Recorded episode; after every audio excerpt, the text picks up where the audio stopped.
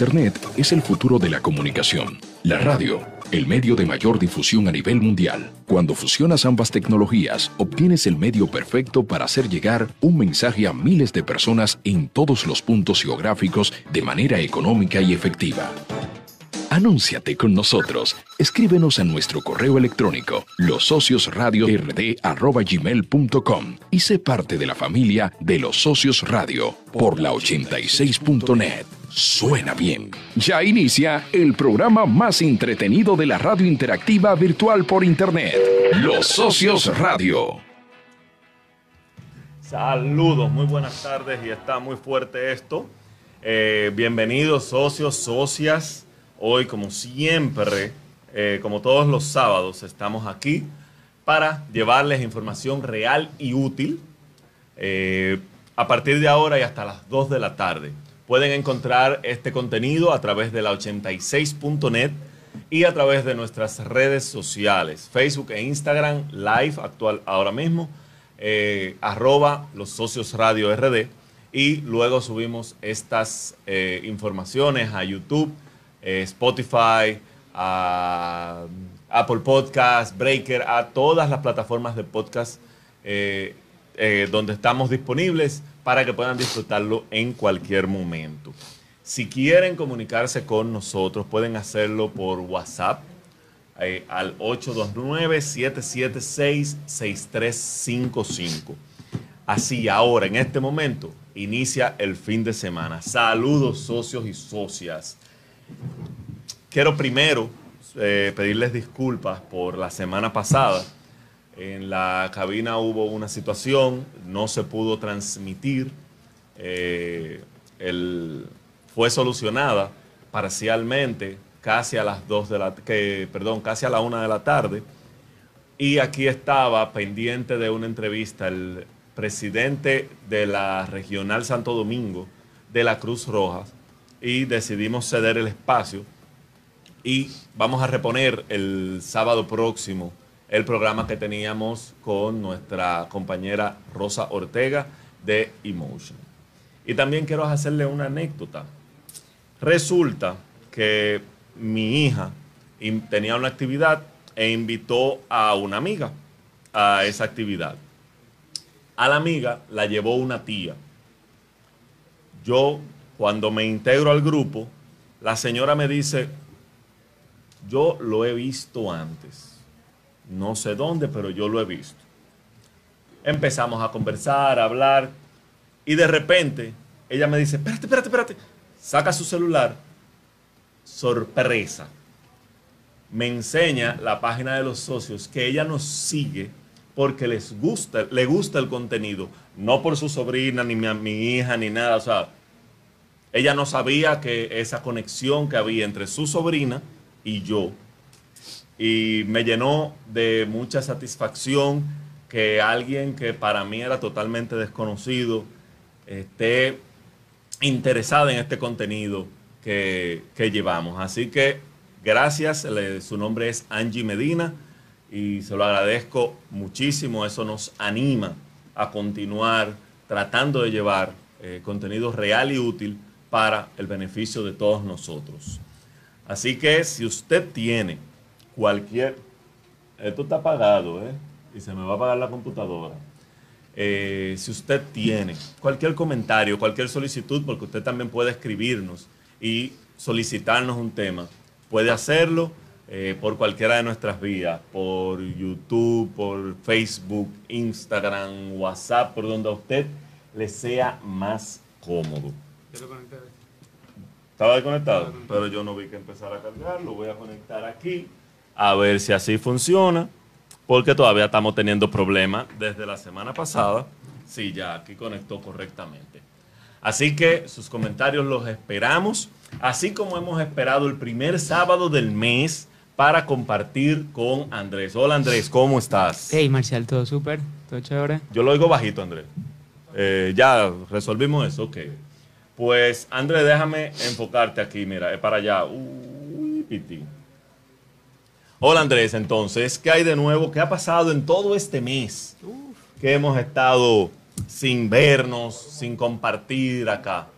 Bueno, mira, primero ha pasado muchísimo ah, alcohol por mi, por mi sistema y por el sistema de muchas personas.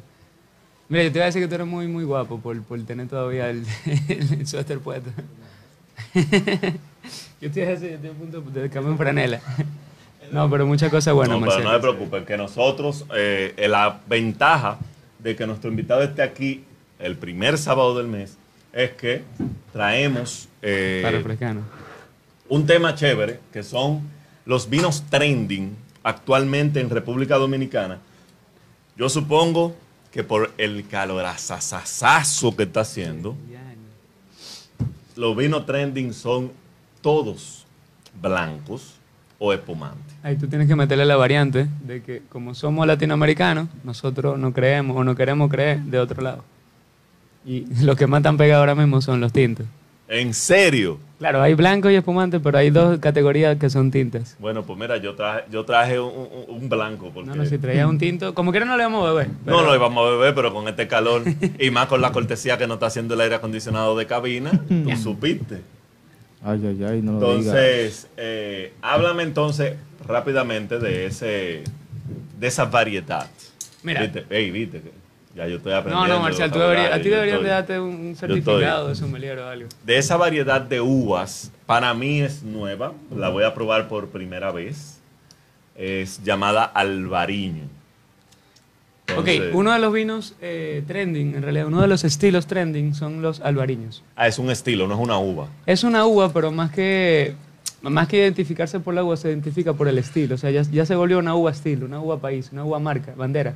Ok, ¿y Esta de dónde uva- es esa Bueno, uva? los, las mayoría de vinos que se elaboran de esta variedad de uvas salen de... Eh, ponlo a enfriar, un poquito. ¿La enfrían dónde, mijo? Ah, no.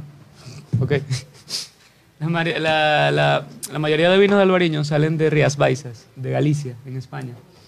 Esa es la zona principal donde se elaboran todos estos vinos de uva albariño. El albariño es una uva que, que este- está hecha para el mercado dominicano. El albariño es una uva... Entonces, al como está hecha para el mercado dominicano, muchas no, gracias a nuestros amigos galicios, son los gallegos, ¿verdad? Nuestros amigos galicios o gallegos, eh, por esta uva, y le digo en un ratico, déjenme darle nariz en lo que André habla. No, no, no le da ni- la nariz porque ¿Por qué? es muy grande y no tiene problema. Él tiene un problema con mi nariz, pero está bien. Es que es más grande que Hay la un mía, plan, hay un plan. Bueno, eh, el albariño en Rías Baixas eh, es una zona muy gastronómica, muy marítima. De hecho, Rías Baixas está justamente arriba de Perú, en la zona de Galicia, pero en la zona de la costa de Galicia. Las rías Arriba de Perú. de Portugal. Ah, ok, pues Hay que no empezaba a beber todavía ya. Las rías son como, como puertos, perdón, las baisas son los puertos que salen y las rías son como esos mini lagos que se forman entre ellas. Entonces es una ciudad totalmente portuaria. La gastronomía de ahí es muy marítima. Ellos hacen paella, ellos hacen salmón, ellos hacen camarones, ellos hacen gambas, ellos hacen cualquier cosa que venga del agua, ellos son buenos produciéndola. Y necesitaban un vino. dile, dile, cuando tú hables con ellos, que cojan la- la- las- los sargazos y también lo cocinen, a ver si se agatan, si se acaban por ahí. ¿Qué son las sargazos? La- el alga que ensucia la playa dominicana. Pero supuestamente eso no es como un pulmón, no, no, no le da oxígeno al agua. Sí, pero cuando está en demasía como ahora, No llegan nada. a la costa y la ensucian y nos dañan la playa. Y entonces eh, dan los bichitos eso, el agua viva, la cosa rara esa que empieza a picarte. Esos no Sí. son bichitos, son animales, pero estamos en- esa es otra clase. Vamos a, Ah, pasamos de vino vamos a hablar de vino, vamos a hablar de vino. Entonces en Rías Baixas la gastronomía es muy marítima. Ellos necesitaban un vino que fuera muy con una acidez bien alta, que maride bien con la sal y con la misma acidez de, lo- de los eh, productos del mar y que fuera refrescante y que, y que se diera bien en esa zona. Te digo que sí, que me imagino este vino junto a un pescado bien hecho. Si está mal hecho o no. No, si está mal hecho no, pues me va a caer mal el pescado y después se lo voy a echar vino.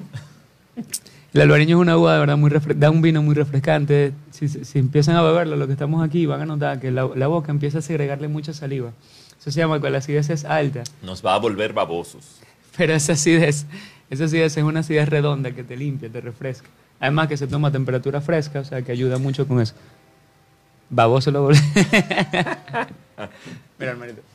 Eh, tenemos un invitado acá que ya le servimos, obviamente, pues todos nuestros invitados aquí disfrutan de nuestros vinos y está- está- ya está contento. Ya, No, no, no, bien, bien, bien. Pero si vuelvo a, co- a correr vino otra vez, ya hay problema. Sí.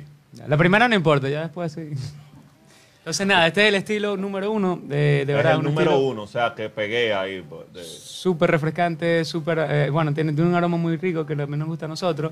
Y que no necesariamente va 100% con comida eh, marítima. También va con playa, con piscina, con terraza, con balcón, con sitio sin aire. O sea, cualquier sitio que, haya que hace calor. O sea, dominicana entera y un poquito más, va bien un albariño. Súper ex- refrescante. Excelente, me gustó el vino. Oh, riquísimo. Entonces, ese es actualmente el vino trending number one en la República Dominicana. De hecho, nosotros allá en, en la empresa lo llamamos el, o sea, llamamos los blancos del verano. Y dentro de los blancos del verano hay ocho albariños. Wow. O sea que es, es el estilo que a la gente ahora mismo le está gustando muchísimo. Por lo, por lo que te dije, así es alta, muy refrescante, son aromáticos, no son vinos caros, no son muy costosos. O sea, los albariños suelen rondar entre, un albariño bueno de entre 800 a 1200 pesos. Tú consigues un alba- albariño. Ah, no me engañaron, ok. Ya, claro, hay mucho menos, después de eso mucho más, pero, pero es, la que hay. Y si Andrés lo está recomendando y cuesta entre 800 y 1200, cómprenlo. Porque las recomendaciones de Andrés normalmente no son así. Son mucho mejores, dígale. Mucho más caras. Son buenas, ¿eh? Son buenas. Pero son, pero son Un caras. poquito más caro. Pero Eh, ese, ese es el primer estilo, es el, los albariños, especialmente Baiza, pero en general el estilo albariño. Ok. ¿Qué otros tipos de vino? Siguiendo con los estilos, tenemos? aquí ya son, aquí ya son más Es, estilos. es más estilos de vinos Sí. que, que están trendy. Lo que pasa es que esta uva eh, ya forma, ya es un estilo propio, ya desarrolló un estilo propio a nivel eh, mercadológico. Es más o menos como los Red Blend californianos, que ya es un estilo. Pero entonces es una variedad de uvas, son varias uvas, que no sé qué tal, parecido. El segundo estilo, automático, después del albariño, el que más se vende o el que más está ahora mismo trending, eh, son los espumantes. Es que, es que eso no, no se puede discutir. Tenemos 20 años dando vueltas, ¿por qué los espumantes no, no, son, no se venden más y los vinos blancos que los tintos en Dominicana? No, también es porque los espumantes suelen ser, los espumantes buenos suelen ser más caros que los blancos. Claro, pero entonces gracias a Dios ya han, han llegado muchas opciones, muchas opciones a un precio eh, eh, comprable que tú puedes disfrutar sin problema. Aquí tenemos muchas opciones como Yo la, tengo un problemita con eso. como la Segura. Viuda, como la Segura Viuda, la Maschio, el Belstar, la Santa Margarita eh, espumante, o sea, y hay de estilos eh, específicamente el Prosecco. Aquí se está volviendo la gente loca con el Prosecco, pero sí, bueno, porque aparte loca- de espumante es un poco dulce. bueno, el Prosecco Extra Dry, que es como el, el- el genérico, sí, eh, es un poquito dulce. Hay Prosecco secos también, pero sí. Y, la, y, la, y los cavas, que por precio-calidad tú tienes Sí. un producto muy, muy bueno, súper refrescante, igual, acidez, burbujas, bajo, eh, te lo tomas a, a baja temperatura, que está haciendo... Cada país tiene su especie de espumante.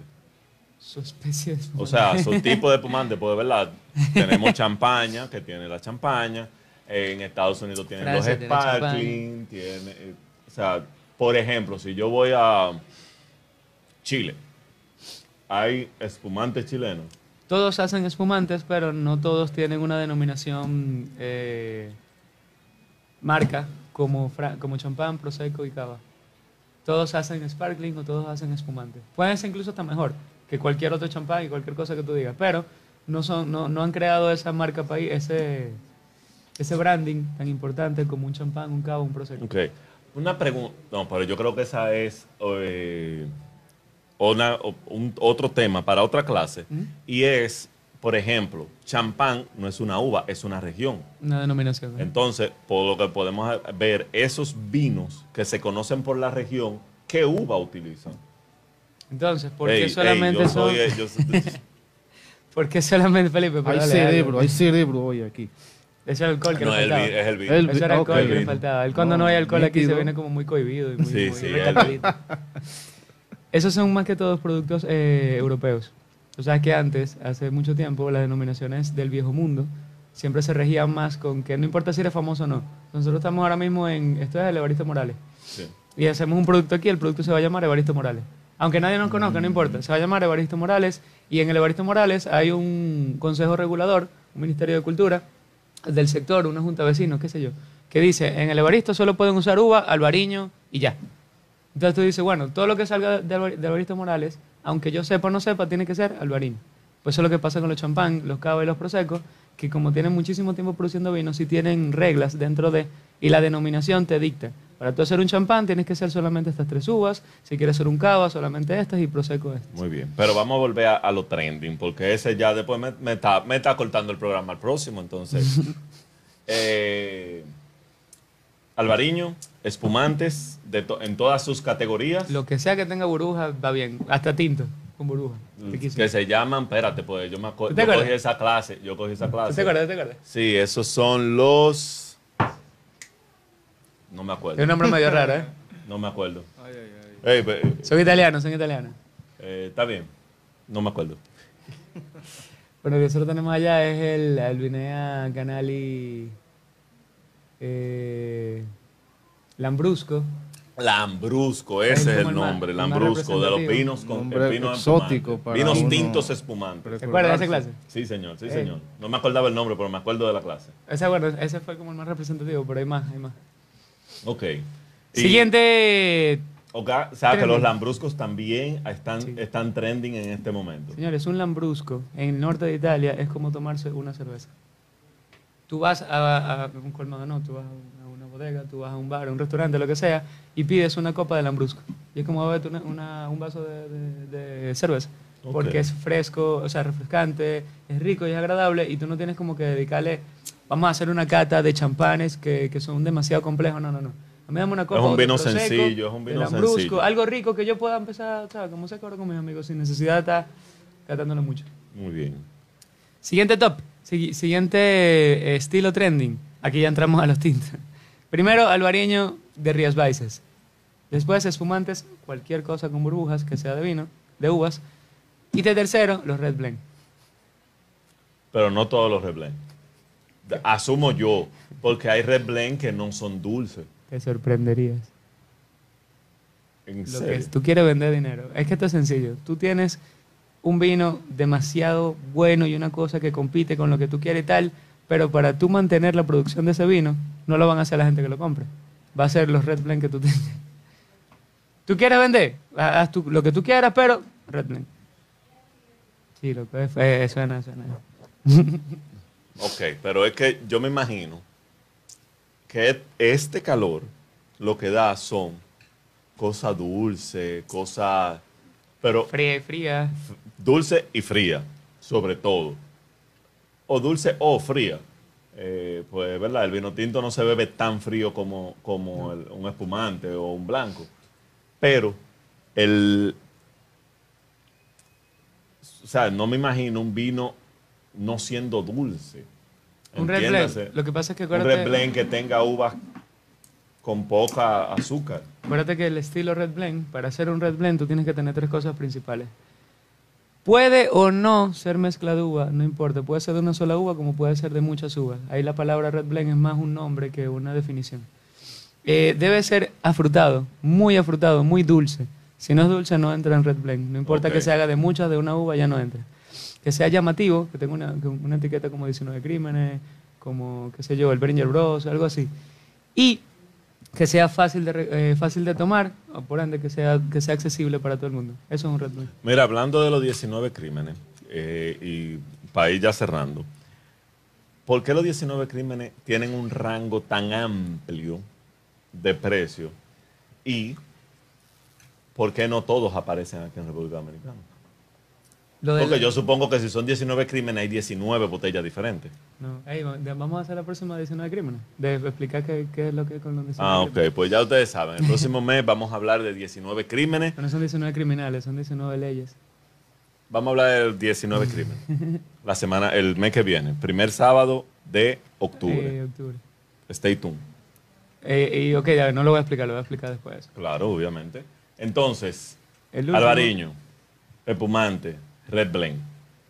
Esos son los tres trending topics de, del El vino. 60% de toda la venta de cualquier casa importadora se basa en- ahora mismo en vinos blancos frescos, especialmente el bariño, eh, espumantes y Red Blend. Muy bien. No necesariamente en ese orden. Tus recomendaciones para quienes digan, le voy a hacer caso a los socios. Y este fin de semana, que hace mucho calor, ¿cuáles son las tres botellas? Ahora vamos a ser más específicos. Una de cada una. Ta, ta, ta. Bueno, vamos, es que hay un cuarto, hay un cuarto Hay un estilo. cuarto. Que, que está, puede ser incluso que a veces se pone de primero y a, y a veces queda de último. Los italianos del sur. Los, los vinos italianos del sur de, de Italia. Esos son los que tienen nombre largo y raro. El Borgo di Mondoro, Primitivo di Mondoro. Exactamente, nombre largo y raro. Sí, el que le gusta cavada, ese, ese, ese. Eh, de- yo vi, ey, el hombre a nivel de cavada. Sí, mi hermano, Sí, sí, no, yo voy a, voy a bueno. tener que, Sí, que- que hablar claro, porque ahorita Cavada, Cavada cree que fue el que lo descubrió, fuimos Eh, nosotros que descubrimos a Andrés Cavada. Exactamente. Ese es mi hermano, él y yo casi, casi siempre todos los fines de semana. ¿Cómo? Un trago y eso. sí. Él es buena gente, le chévere. Ah, pero mira que Igual bien. Danilo cada rato me llama, lo que pasa es que tú sabes, como el lío que tiene ahora. Ya, Ya, no- exactamente, exactamente. Normal. Normal. El cuarto top, el cuarto, eh, vinos italianos del norte. Los vinos italianos ¿Del del, norte norte. o del sur? Del sur. Espérate. Sírveme a mí también. Y también a eh, Felipe, Felipe, venga. se le acabó. Dele ahí, maestro. Estamos. Aquí estamos activos. Pero no me choque la botella, la va a romper. Del sur. ¿Por qué del sur? Porque el sur tiene muchísimo más eh, horas de sol, o mejor dicho, una- un clima mucho más cálido que el norte. De hecho, en Puglia, de donde salen todos esos vinos que con nombres así medio extraños, le dicen los expertos, le llaman la Nueva California, porque el clima es tan parecido que los vinos son afrutados, son alcohólicos, o sea, muy parecido a lo que es un vino californiano, pero como es el sur de Italia, tiene muchísima más, más estructura. El- Lo que todo el mundo le critica a los vinos californianos es que, bueno, son ricos, sí, son dulces y son eh, alcohólicos, bien, pero no tienen cuerpo, casi no, no todos, sino los sencillos, no tienen cuerpo, no tienen acidez, no tienen, lo que sacan rápido. no tienen tanino. Sí, como que no tiene, o sea, tú tienes algo bien que le va a gustar a todo el mundo, pero no algo como que tengas eh, cositas adentro, algo bien. No, no es un vino que te va a decir, sustancia. que, que te va a, de- a dar una experiencia que tú vas a recordar y vas a decir, oh, wow, yo sí, tengo que sea, repetirlo. tú te lo bebes, wow, qué rico, bien, pero no como que, espérate, es que ese vino es el tal, quizá la primera vez, pero ya después como que todos, todos tienen el mismo eh, defecto. Pero los de vinos de Puglia del sur de Italia son alcohólicos y afrutados, igualito que lo, hasta más dulce a veces, pero tienen atrás una estructura, o sea, tienen un cuerpo, tienen tanino, tienen acidez, tienen sapidez, tienen consistencia, tienen cosas que cuando tú lo pruebas, te dices, espérate, esto sabe eh, eh, alcohólico y sabe dulce, pero no, te- no es lo único. Entonces tú tienes un, como un equilibrio entre todos los factores que te puede dar el vino o todas las características que te puede dar sin, sin que solamente resalte el azúcar y el alcohol. Entonces a la gente ahora le está, pero oye, eso explotó. Nosotros tenemos como 10 productos que vienen de allá y los 10 productos son, son bestsellers. Wow, qué bien. Esos son los- Pues los cuatro ya saben, si usted quiere combatir este calor, ahí hay cuatro estilos de vinos trending actualmente que le van a ayudar a lograr ese cometido. Eh, Andrés, te voy a invitar a que te quedes con nosotros a seguir compartiendo vino y que me a ayudarnos a entender eh, y a entrevistar a nuestro próximo invitado, que nosotros lo llamamos y le dijimos, hey, mira, tú eres un monstruo, tecnología, que sé yo cuánto, queremos hablar de ciberseguridad. Y me dijo, no, eso ya está muy gastado. Vamos a hablar de agenda digital. Y yo, que soy un viejito que no sabe de esto, para mí una agenda es el, el libro, que es donde uno escribe todo, que tiene la fecha. Entonces digital, ah, mira, eso es un programa en la computadora, pero me corrigieron, me dijeron que no, que no es eso. Y que yo voy a aprender hoy qué es la agenda digital. Excelente. Por eso queremos darle la bienvenida al ingeniero Osvaldo Larancuen de el Internet Society. Ey, viste, en inglés de todo. Capítulo República Dominicana. Yo supongo capítulo es un libro, entonces cada país tiene su capítulo. entonces, Osvaldo, hola, bienvenido, ¿cómo estás? Muy bien, muchas Eh, gracias. el micrófono, por favor. Muy bien, muchas gracias, Marcial. Y por no, darme bien, porque tiene vino también. Salud. Salud. Muchas gracias por este vino albariño rico. Está, está bueno. Para la calor. He aprendido nivel de acidez. Ah, muy bueno. Ya ahorita en la noche disfrutar. compra un vino y dice, espérate, no, un albariño porque es lo que debería ir por la acidez y por tal. Ah. Puedes bien. No, no, no. disfrutar de... Nosotros tenemos ya dos años y pico donde el primer sábado de cada mes llevamos cultura vinícola a todos nuestros socios y socias y están casi todos en YouTube, en Spotify, en todas las redes sociales de los socios Radio RD. Ah, no, pues si tus seguidores son ya casi sommeliers, ¿verdad? Casi. Expertos en las diferentes variedades de vino a nivel na- internacional, yo me uno. No, no, incluso eh, nosotros hemos enseñado incluso Eh. la forma correcta de descorchar un vino. Y la forma Yo antes decía incorrecta- de tapar y me, me miraban más. Y la forma incorrecta con zapatos, con contenedores, Ah, sí, con cuando, soplete. cuando, por ejemplo, tuvimos, eh, tenemos una compañera que fue a la playa, llevó vino Y oh sorpresa, no hay cómo destapar el vino. Pues hicimos un programa Exclusivo. donde mostramos varias formas de descorchar un vino sin sacacorcho. 911. No, de todo, zapato, antorcha, eh, sable, hicimos de todo ese día. Bueno. Fue muy divertido ese día y muy peligroso. Bueno. Bueno, pues muchas gracias por permitirme compartir con tu audiencia estas eh, informaciones con relación al proceso de transformación digital que se viene desarrollando a nivel global, pero en República Dominicana ha cobrado fuerza desde los últimos años, ¿no? Y específicamente ahora que el presidente Luis Abinader eh, conformó un gabinete de transformación digital para estructurar todo un plan eh, de políticas públicas para su adopción. Muchas gracias por la invitación y con mucho gusto. Vamos, antes de entrar en tema, vamos a hablar de Internet Society. ¿Qué es el Internet Society? Internet Society es eh, una... eh, Una sociedad. Es- obvio, ¿no? Yo pensé que era otra cosa, pero menos mal que lo aclararon. Es una sociedad eh, de, de la sociedad, somos parte de la sociedad civil, ¿no? Y promovemos la adopción del Internet por todos. O sea, un Internet asequible que pueda permitir acceder tanto a los, a los jóvenes como No a los solamente a las adultos. redes sociales, al Internet. Claro, porque eh, tú sabes que el Internet se ha hecho ya tan transparente que tú utilizas tus dispositivos móviles, ¿verdad? Eh, inteligentes, como le dicen, y estás eh, con- eh, Son continuamente más conectado a Internet. porque yo lo pongo ahí y le digo a tal vaina, ah, friega, y no sabe. Tienen sus limitaciones, pero esas limitaciones, eh, los procesos de innovación que viene desarrollando la sociedad, eh, la adopción de la inteligencia artificial en muchas de estas herramientas, están provocando, ¿no? Eh, ¿Quién no compró una barredora y suapeadora eléctrica eh, o electrónica en, esta, en este. COVID? que andan dando vueltas como locas, eh, recorriendo la casa y los gatos o las mascotas, ¿verdad? Tratando de Empezando alcanzarla y, pescarla. ¿Quién eh, no utiliza eh, televisiones, ¿verdad? Televisores inteligentes que puede proyectar desde su propio celular o captar señales a través de internet, de Google, de Disney, de Netflix, ¿no?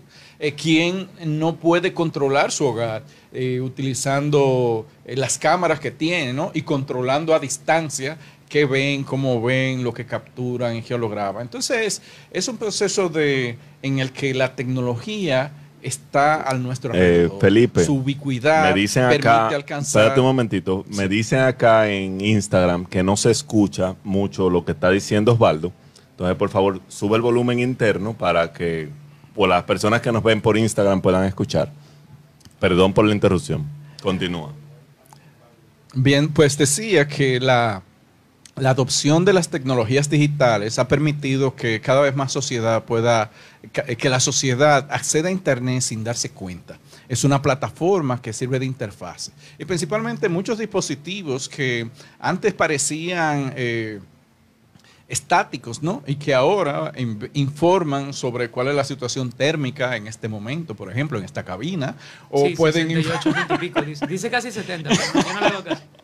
o pueden informar cuáles o pueden eh, transmitir información y esto se se, ya- lo que se ha denominado la Internet de las cosas que permite es un tipo de computación física en el cual traduce las señales del ambiente en señales digitales y las almacena en la nube. Yo te voy a hacer una pregunta totalmente fuera del tema. Aquellas personas eh, que somos generación X, que vimos Dick Tracy y demás familiares, veíamos como Dick Tracy cogió un zapato y hablaba por teléfono. Eso no se puede. Todavía, ¿Por que, pero espérate. Ah. Pero espérate, vimos a los Jetsons haciendo videollamada en los 70. Y todo eso ahora nadie se sorprende. Nosotros los que venimos desde, desde los 80 viendo todos estos cambios, a veces nos sentamos y decimos, el diañe, pero mira, hemos avanzado mucho. Entonces me pregunto, ¿es verdad que todo, está- que todo lo que vamos a ver en el 2030 ya está inventado y está en uso y está siendo probado? Bueno, la capacidad. Entiéndase, lo que estamos viendo ahora, eso tiene pila de años, pero no era para nosotros los civiles. Claro que sí.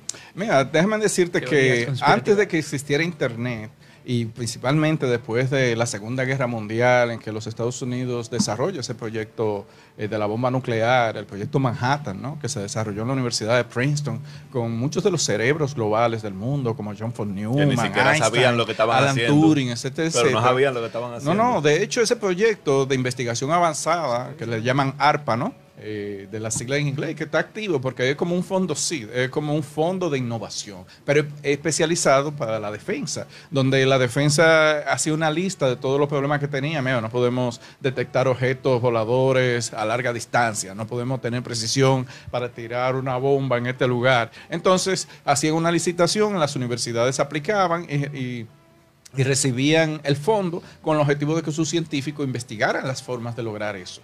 Vannevar Barbuch en 1937, de hecho, fue en la revista Times, fue el hombre del año porque pronosticó que los países que invirtieran en ciencias básicas iban a dar la base a la sociedad norteamericana, bueno, al país que invirtiera en eso, ¿no? Para que transformaran la forma de, de hacer las cosas, ¿no? Mejorando el bienestar y, facilitando el proceso. Así que en ese tiempo Roosevelt lo designó a él a cargo de proyectos especiales, específicamente este de- del proyecto Manhattan, que lanzó la bomba nuclear, eh, que se llamaba DARPA, porque estaba apoyado por el Departamento de Defensa. Sin embargo, luego de esa, de ese- de esa catástrofe provocada en Hiroshima y Nagasaki, eh, los científicos en el proyecto Una se catástrofe, sintieron- una se sintieron- catástrofe que, apa- que acabó la guerra. Claro, se sintieron muy tristes, ¿no? Porque realmente eh, crearon una, un, un artefacto capaz de destruir la raza humana. Por lo tanto, hubo una especie de huelga y el, el gobierno norteamericano entonces se comprometió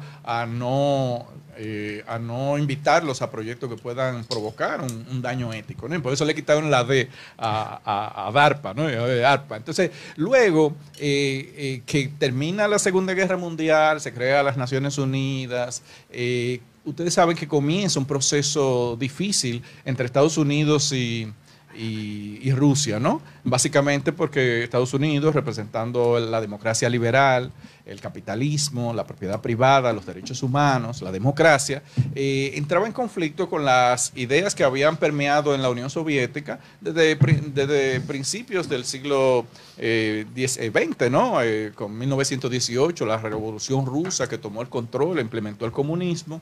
Eh, y el comunismo se caracteriza precisamente por un gobierno centralizado con pocas libertades, donde no tiene cabida el capitalismo ni la propiedad privada, eh, privada, pero sí pública, ¿no? El gobierno tiene control, promueve la educación, el desarrollo, la seguridad social. Entonces, esto eh, de repente termina la Segunda Guerra Mundial, muchos de los aliados toman tecnologías que ya eh, en la que eh, eh, el a gobierno alemán ¿verdad? había invertido mucho, los nazis, y ten- estaban muy avanzados en la técnica. Entonces, esos científicos eh, lo toman ellos y todos los conocimientos adquiridos y se lo distribuyen entre ellos mismos.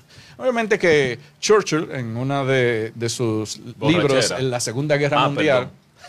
Bueno, a Churchill se le, se le reconoce, eh, los haters, vamos a decir, eh, utilizan mucho lo denuestran, ¿verdad? Lo, lo atacan porque fue una persona con muchas debilidades con el alcohol.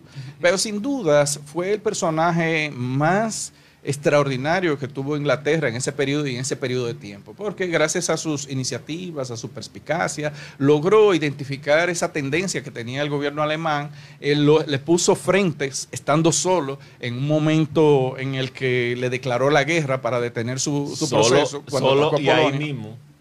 Claro, Solo y ahí Sí, pero eso le provocó... Desde Estados Unidos para allá es, es mucho lo- Bueno, es lejos, pero de- eh, a Inglaterra no es tan lejos. Claro, porque eh, recordemos que Estados Unidos no quería meterse en ese problema. Estados Unidos venía de una crisis en 1929, luego de la crisis económica, Ah, ya, ya eh, la gran crisis, ¿verdad? El Viernes Negro que provocó un desastre. Y entonces eh, Roosevelt eh, tiene el control, pero no se quiere meter en la guerra hasta que gane su segundo periodo electoral. Entonces eh, Churchill tiene que aguantar. Eh, recuerden la, de hecho hay una peli, hay varias películas sobre la Segunda Guerra Mundial, pero una interesante Dum, eh, Dunkerque, ¿verdad? Dunkerque. Que es la famosa, el famoso llamado de Churchill a toda la sociedad inglesa para rescatar a los a más de 200 mil soldados que se quedaron varados en la playa de Dunkerque en Francia, es, huyendo de Alemania, que ustedes saben, Rommel tomado. creó las famosas tanquetas, ¿verdad? Que Sí. tenían, eran más ágiles que los tanques y tenían una fuerza de desplazamiento, le llamaba la caballería blindada. Que fue luego eh, derrotada mediante táctica estratégica por George Patton, ¿verdad? En África. Yo, la siento que nos estamos desviando, pues yo te Sí. hice una pregunta, pero Está buena, pero está buena la clase de historia. Bueno, está tibio. yo sé que él va a llegar, pero yo sentí como que nos desviamos mucho. Sí, entonces eh, todo ese proceso en la que, que se llamó Guerra Fría después de la Segunda Guerra Mundial, eh, eh, Rusia tomó la delantera lanzando el primer satélite al espacio, ¿verdad? el famoso Sputnik. Sputnik. Esto provocó una reacción Y en mi los hermano Estados Yuri Unidos. También. que- Exacto. Si él me llama todavía para beber los fines de semana. la famosa perra laica, ¿verdad? Que también fue parte de los personajes de esa época. Y entonces Estados Unidos dijo, no, no, vamos a ponernos en serio en esto, vamos a poner todo el bachillerato, a todos los estudiantes, a entender ciencia básica, es decir, matemática, ingeniería, eh, ciencias naturales, tecnología. Y eso provocó una guerra porque se habían comprometido a lanzar al espacio, digo, a la a luna, a la luna. alcanzar de primero a la luna. Bueno, en ese periodo fue un proceso donde la ciencia Yo básica la ingeniería... yo le escribí eso a Kennedy, y el tipo se, se pu- pues yo le dije 20 años y el tipo se puso de fresco, no, en esta misma década, y yo el diario. Te van a matar, Kennedy, te van a matar. Bueno, no, no, no. Kennedy, Ke- Kennedy lamentablemente duró poco, ¿verdad? En su gobierno, pero ese periodo fue muy convulso. Entonces, Estados América- él casi tuvo la tercera guerra mundial en su mano. ¿verdad? casi. Tú sabes, tú sabes lo que yo voy a hacer. Digo, Casi le, voy a servir mal, le voy a servir mal al invitado Sí, sí. para que, Gracias, déjame-. Para, Déjame para que la conversación siga buena. No, no, no, este Alvariño hace cosas. Relaja, relaja la lengua. Marcial, tengo una, una preguntita al invitado. Yo sé que está en una línea, pero sería bueno saber, como se está hablando de agenda digital en el país, se quiere implementar la red 5G, ya que otros países la tienen implementada. Eso fue lo que nos pullaron. Van a subir al número 6 en Corea, esos países. Pero, ¿qué beneficios traería aquí a República Dominicana la red 5G y qué desventaja hay para los usuarios, según su entendimiento de, con respecto a este tema de agenda eh, digital en el país? A mí me inyectaron Bien, tres muchas- veces el 5G. un brazo y uno en. Bárbaro. Miren, eh, antes de llegar ahí, termino Sí, sí, sí, sí, sí. la, la parte inicial, ¿no? Pero Correcto, quería correcto. decir que en ese periodo de los 60s y los 70s eh, se desarrolló, como era la universidad, entonces se desarrolló una red, una nueva tecnología para interconectar a todas las universidades. Y esa tecnología eh, fue lo que se llamó ARPANET. ¿no? Entonces los correcto. científicos cuando terminan su Y hoy- proyecto... Y hoy es el internet. Sí, cuando todos salen, ¿verdad? Terminan sus proyectos, ah, eh, se constituyen en una comunidad de ingenieros de toda la universidad que tuvieron internet, incluyendo a Vincent, a Vinton Cerf, que fue el inventor, y a Robert Kahn, que lo lideraron, ¿no? Entonces crearon un grupo de ingenieros de internet que se El llamó primer grupo de WhatsApp. IETF. IETF. Entonces, ese grupo eh, básicamente investigaban y habían descubierto el, el poder que tenía dentro de las redes universitarias para promover la colaboración, pero no tenía en cuenta el tema de la seguridad, porque aunque algo- algo apoyados nuevo. por el Departamento de Defensa, realmente eran las universidades que promueven mucho la colaboración. Obviamente trabajan mucho en propiedad intelectual, porque cada quien tiene, es celoso con lo suyo, pero los elementos comunes eran de mucha utilidad. Así que cuando ellos entran a este nuevo mundo, ¿verdad? Libres y crean esta comunidad, IETF, es decir, el grupo de ingenieros de Internet, eh, tienen como premisa trabajar eh, en una sociedad que no sea eh, jerárquica, sino que todas las decisiones, cualquiera que tenga una decisión, la proponga, ah, prepare el famoso documento RFC, ¿verdad? De Request for Comments, es decir, como un memorándum donde él explica lo que es por escrito y todos entonces se unen si les interesa o lo aprueban en caso de que esté muy avanzado.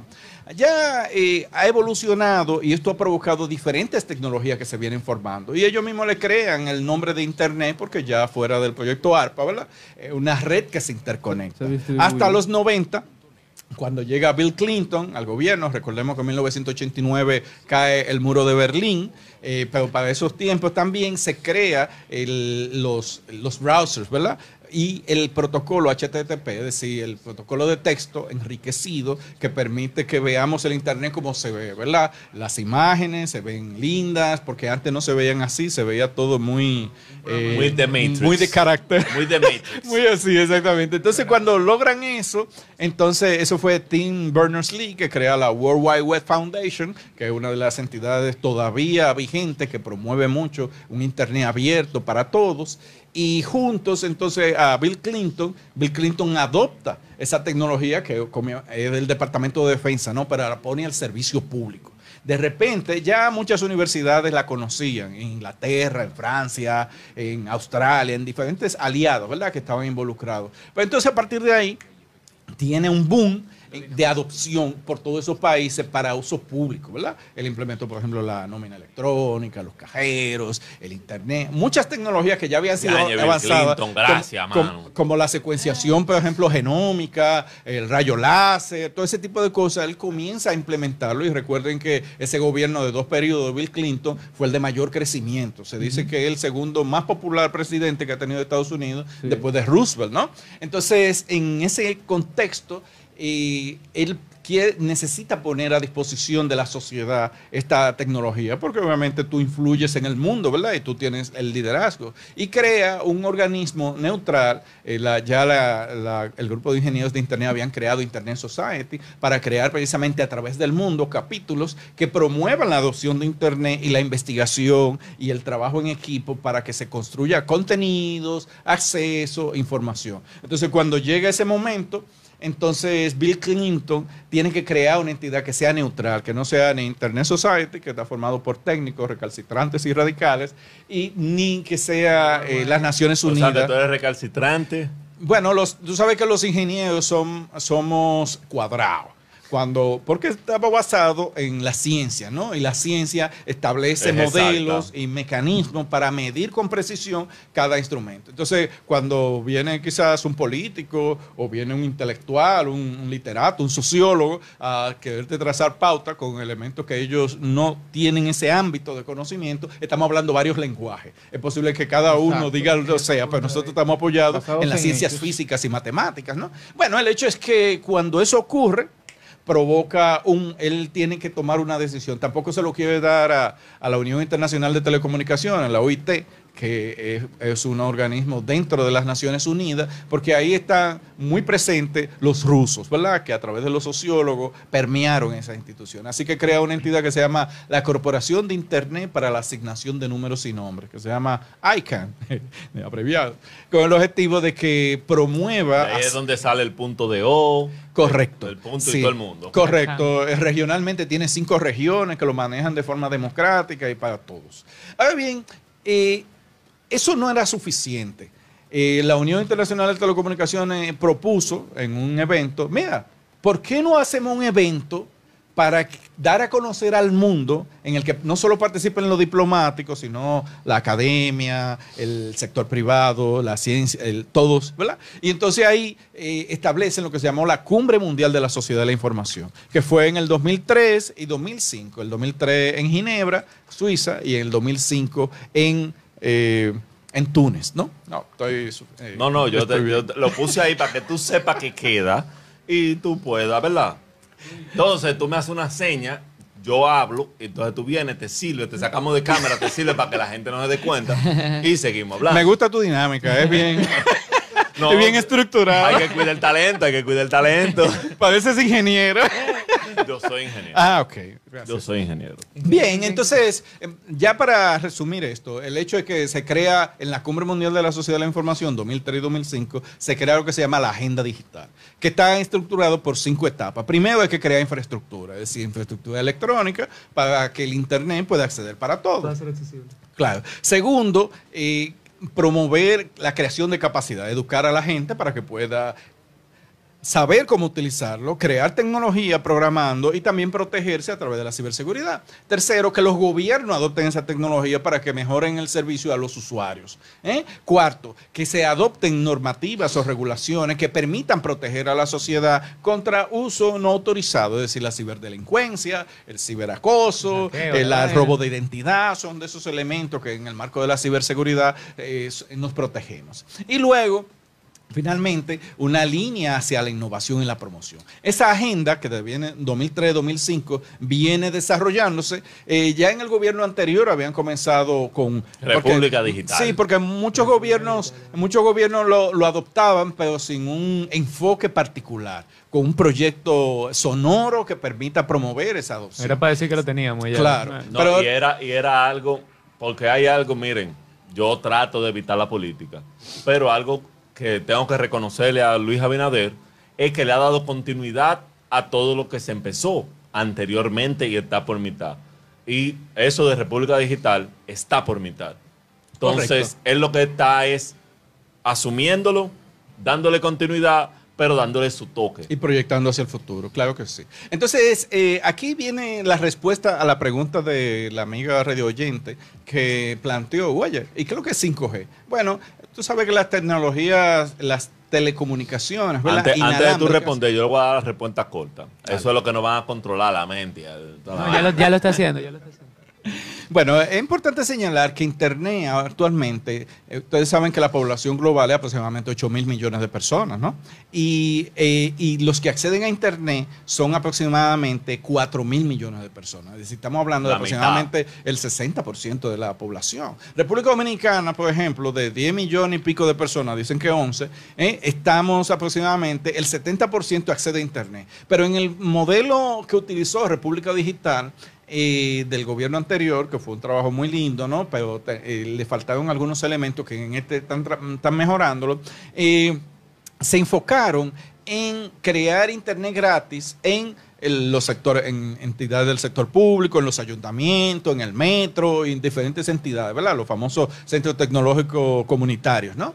Pero llega el COVID y de repente todos regresan al hogar. Y en el hogar no hay internet. ¿Qué cosas, no? Entonces, Pero lo se que se suponía que era un 70%, de repente baja aproximadamente un 60%, porque la verdad es que acá tenemos impuestos muy fuertes contra la las telecomunicaciones. Contra Tenemos todo. aproximadamente un 30%, Contra 18% todo. Del. ITEVIS, un 2% de ad valorem y, Y con- un de- 10. del Fondo de las Telecomunicaciones y un 10% de ad valorem, que es un, un impuesto que se dedica a prácticamente a los valores de lujo, ¿no? Pero las telecomunicaciones se demostró en No COVID debería ser lujo. Claro, pero bien lo que pasa bien es que este proceso de aceleración que se vivió en el COVID, de distanciamiento social, ¿sobre qué tecnología necesitaba apoyarse para mantener el servicio? Ah, con internet. internet. Entonces, tanto envejeciente que se dice, no, esa gente no aprenden, aprendieron a conectarse a sus Claro. Servicios religiosos, a educación a distancia, a reuniones A la, comunitarias. a la llamada. Claro. Tú sabes lo, lo que, ha- que no.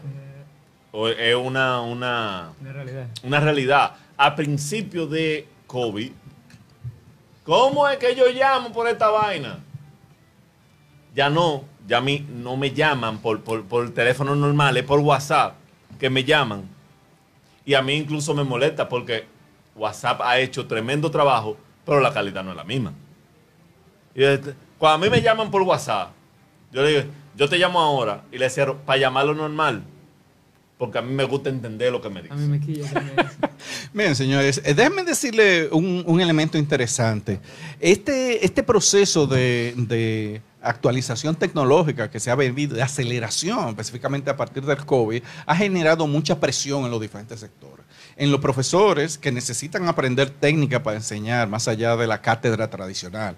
En, los, en las empresas que permiten a, los, a, los, a, a su personal trabajar desde el hogar para brindar servicios. E incluso diferentes tipos de capacidades. Internet Society precisamente eh, fue invitado por el gobierno en- con el decreto 7121 para trabajar en el eje acceso y conectividad. O así sea, que como tú, tú educación y estás trabajando con el gobierno. Estamos involucrados. Lo dijo, lo dijo, lo dijo. parte de ese Ok. Proceso. No, eso Pues fue lo sí, que yo Claro entendí. Confirmado. No, no, no estoy trabajando porque es un trabajo voluntario que nosotros realizamos, no nos pagan. Es el interés de un decir. profesional o de un grupo de profesionales en nuestra comunidad que quieren aportar para dirigir por el camino correcto las acciones para promover el desarrollo digital en la República Dominicana. Así que Internet Society también promueve diferentes tipos de diálogos como el Foro de Gobernanza de Internet, que es un evento que realizamos anualmente, usualmente en noviembre, en el que invitamos a los diferentes sectores a discutir los diferentes aspecto. Uno de los elementos fundamentales de la agenda digital en este marco, que está en los diferentes ejes que hemos mencionado, es que esto ha promovido una actualización de las diferentes leyes. La de comercio electrónico, 12602, la de la, el crimen y delito de alta tecnología.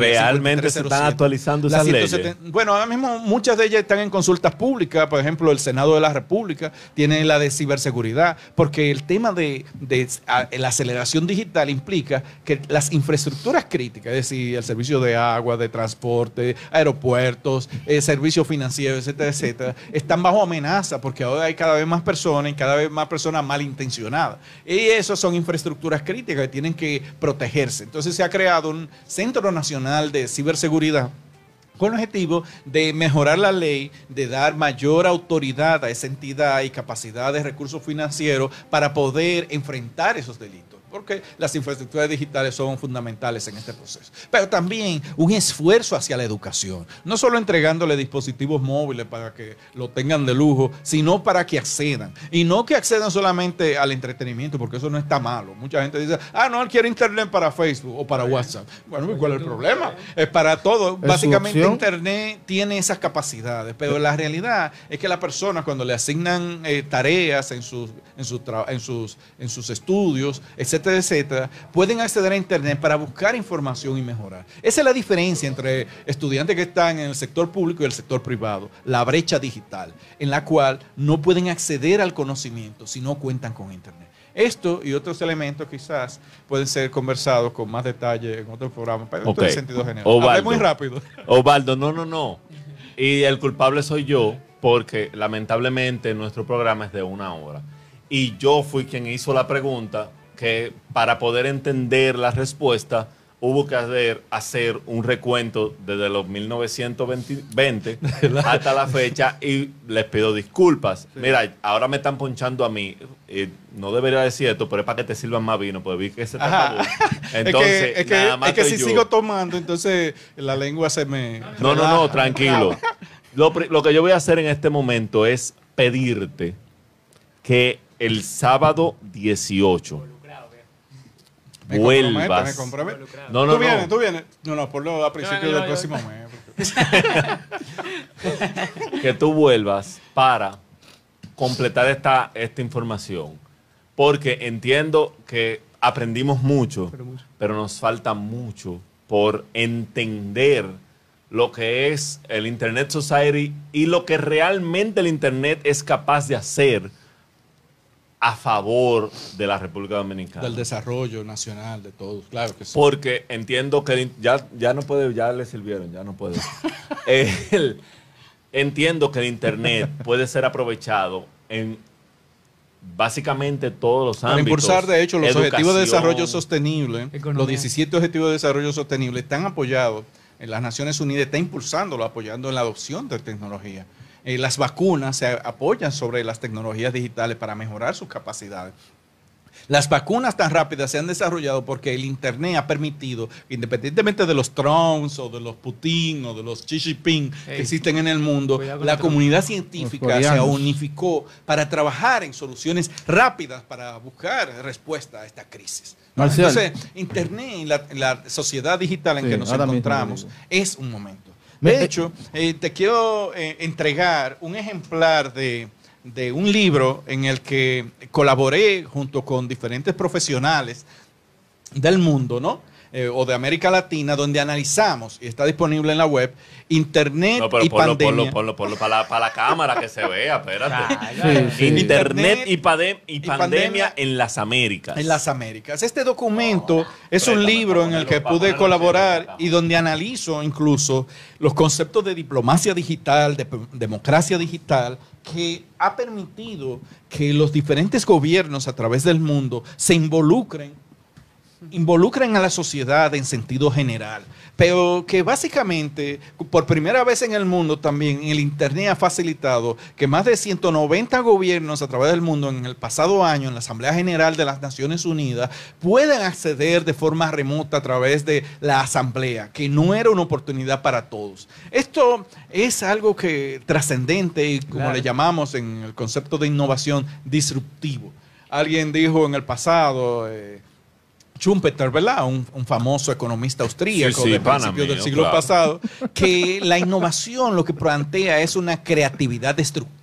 Es decir, creamos nuevos productos más ágiles, más económicos, que desmonetizan la forma en que operamos para dejar atrás todo el pasado. Y obviamente que quiebran muchas empresas, Claro, pero como también- conocemos. en pero el que es Pero quiebra muchas empresas, pero crea otras. Crea Eso es nuevas parte de la evolución. Eso quita el monopolio de que si yo tengo toda mi vida o tengo toda mi descendencia de mil años siendo rico, con vendiendo vacas, de repente no venga alguien a, a- a cambiarme el negocio. Eso es parte de la evolución. Claro, y de Eso hecho por eso la gran economía, los, los beneficiarios de este periodo de pandemia han, preciso- han sido precisamente las empresas que brindan servicios innovadores a través de Internet, Mm. Google. Facebook, Apple, Amazon. no. Y, la- eh, y los programas de Tencent. radio que traen este tipo de contenido, como los socios radio.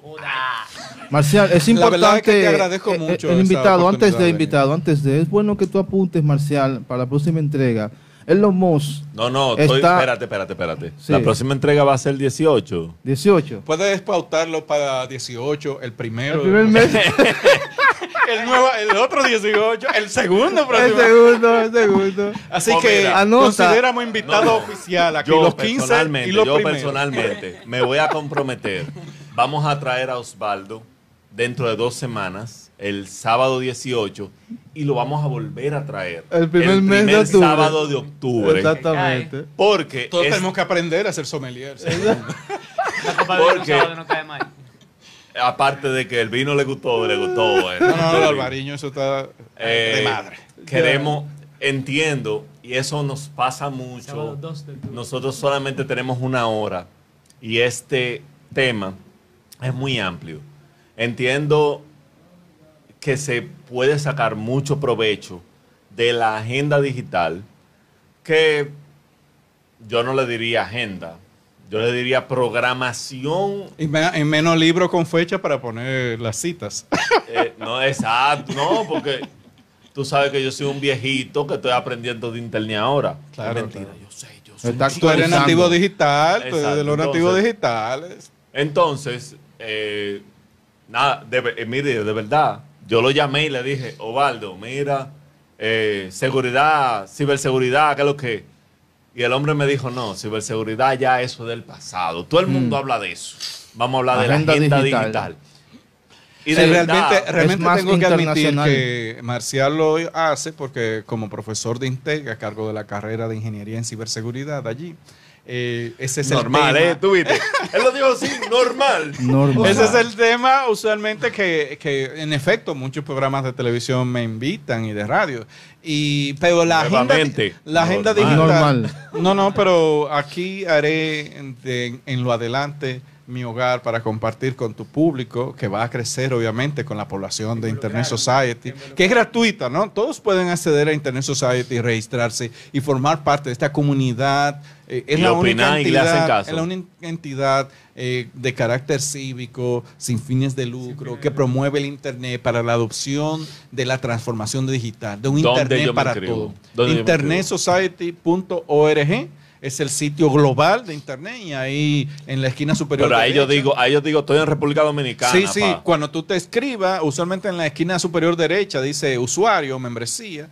Entonces allí ustedes llenan un formulario y dicen República Dominicana. Eso lo recibimos nosotros en, en nuestro panel de control, le damos aceptación. De hecho, eh, es importante señalarte que el próximo día 23, y lo vamos a reiterar el 18 cuando 23. vengamos, vamos a tener un encuentro en el Centro Cultural de Indotel, donde vamos a explicar el comportamiento de Internet, el, el importante tema de la privacidad que se maneja a través del cifrado, la encriptación, pero también el evento que vamos a desarrollar en noviembre, que se llama el Foro de Gobernanza de Internet, en el cual eh, promovemos un debate en los diferentes temas para mejorar el acceso, la reducir la brecha digital, está, la Marcel, ¿va tú allá ciberseguridad, para allá a etcétera. No, no. Bueno, Y Marcelo. créanos No, no, espérate, que no es un lenguaje técnico que utilizamos, sino que buscamos ser- Exactamente. conectar con la sociedad. Por ejemplo, para nosotros ciberseguridad lo que significa Pero es crear una cultura de a pelear confianza. para allá, Pero ¿eh? es- en la tecnología, Ahí ¿no? me iba. Porque cuando tú me hablas, obviamente, cuando tú me hablas de internet a mí, redes sociales, email, búsqueda de qué significa tal cosa, Son tra- aplicaciones. Traducir esto lo otro. Pero eso es a mí, que yo soy un simple mortal. Pero tú tienes el conocimiento y tú vas, o sea, tú entiendes tanto el lenguaje, Técnico. y voy a utilizar la palabra mortal, como la palabra inmortal. La gente de a pie, ¿no? Exacto, porque tú tienes el conocimiento. En ese, en ese foro, se, un mortal como yo, un simple mortal, va a poder entender a Munra, que son los que van a estar presentando. Sí, claro que sí, porque el Perdón, objetivo no es, no son discusiones técnicas avanzadas, nuestro, sino nuestro discusiones- programa también lo escuchan algunos millennials. Munra es un personaje ficticio, ¿Qué pero te es pasa con los inmortal. millennials? Claro que entendimos los millennials. Claro que entendimos. o sea, ¿Cuál es tú-? Escúchame Se- que, se que- sintió- que se- me se- excité se en un sintió- momento y bajé la copa, ¿no? Se, salud. sintió, se sintió Marcial. vaina. Antes de que cierre el- programa, es bueno que el invitado eh, hable sobre el proyecto que tiene Elon Musk de activar vía satélite, eh, dar internet a nivel mundial para contrarrestar la telefónica. Eso o sea, que él hable de beneficios y ventajas No, y si es una realidad. No, no, Si espérate. puede ser una realidad. Estamos sobre el tiempo. No, no, en la próxima. No, no. Buenísima. buenísima. Ovaldo, en cámara. El Involucrado. 18 aquí. Hmm. Sí, pero quiero rápidamente decir dos cosas, por favor. Permíteme, no, voy a- Pero- pero- te voy a robar la palabra. no, déjalo así para el próximo, para que quede así en ascuas, Marcial. Dos Déjalo cosas. Le, no, le prendiste la mecha. tiene que- tiene que Primero, decir- lo que está Pero haciendo- espérate, explota bajito para que el 18 explote alto. Exacto. De acuerdo. Ok. Son, son eh, dos pistas para dejar así en suspenso hasta ese momento. Exactamente. En primer exactamente. lugar, lo que está haciendo Internet Society. Nosotros acá localmente hemos creado lo que se llama un punto de intercambio de tráfico de Internet, en el cual lo que queremos es que todas las empresas de, tel- de servicios de Internet, los prestadores de Internet, se interconecten. Eso va a permitir que tengamos un Internet en la República Dominicana. Y también atraer a Google, a Netflix, a Amazon, etcétera, etcétera, para que pongan aquí un servidor que se conecte a esto y no tengamos que utilizar líneas de transmisión, De es decir, para acceder a- al importante. continente de los Estados Unidos para acceder a Internet. Ustedes saben que Pero eso los toma... submarinos no se van a, no se van a acabar. No, no, porque la, la, eh, la característica natural de Internet es que cada país tenga su propio IXP, es decir, un punto de intercambio de tráfico de Internet local, para que los contenidos locales En todos Corea puedan ser accedidos por todos así. de una forma IXP, rápida. No, eso- muchos países.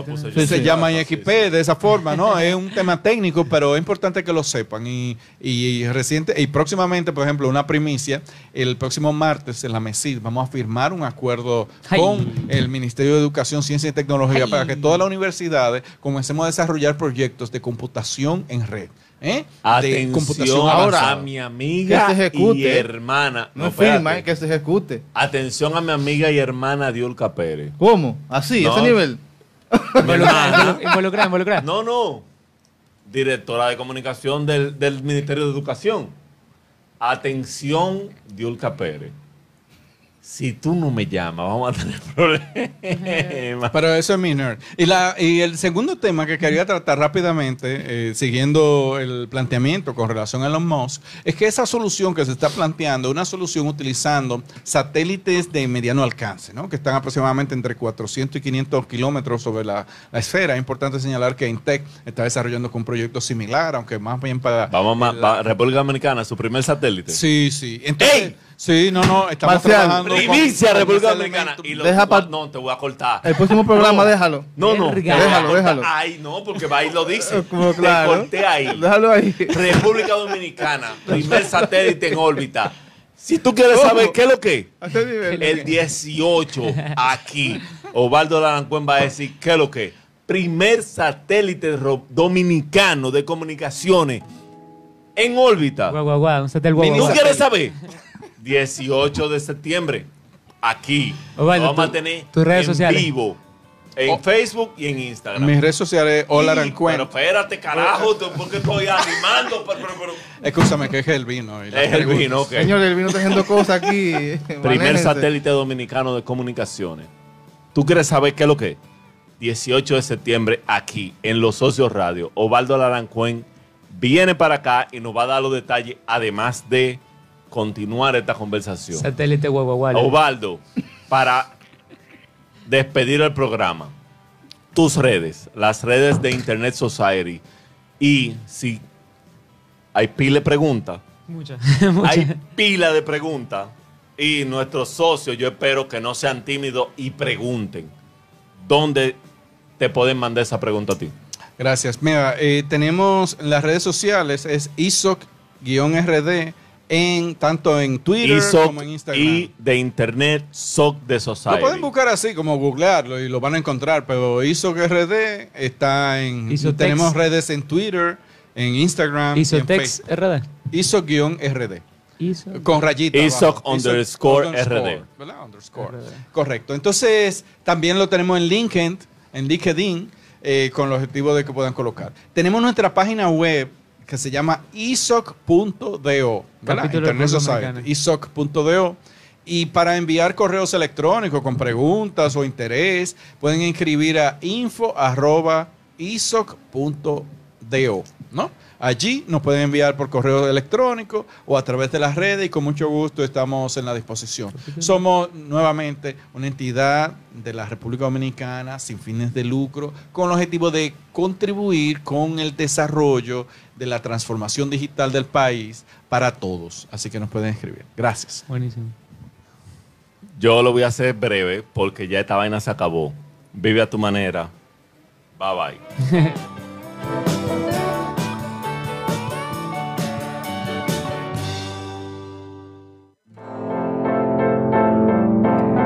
Y hasta aquí, Los Socios Radio. Te esperamos el próximo sábado.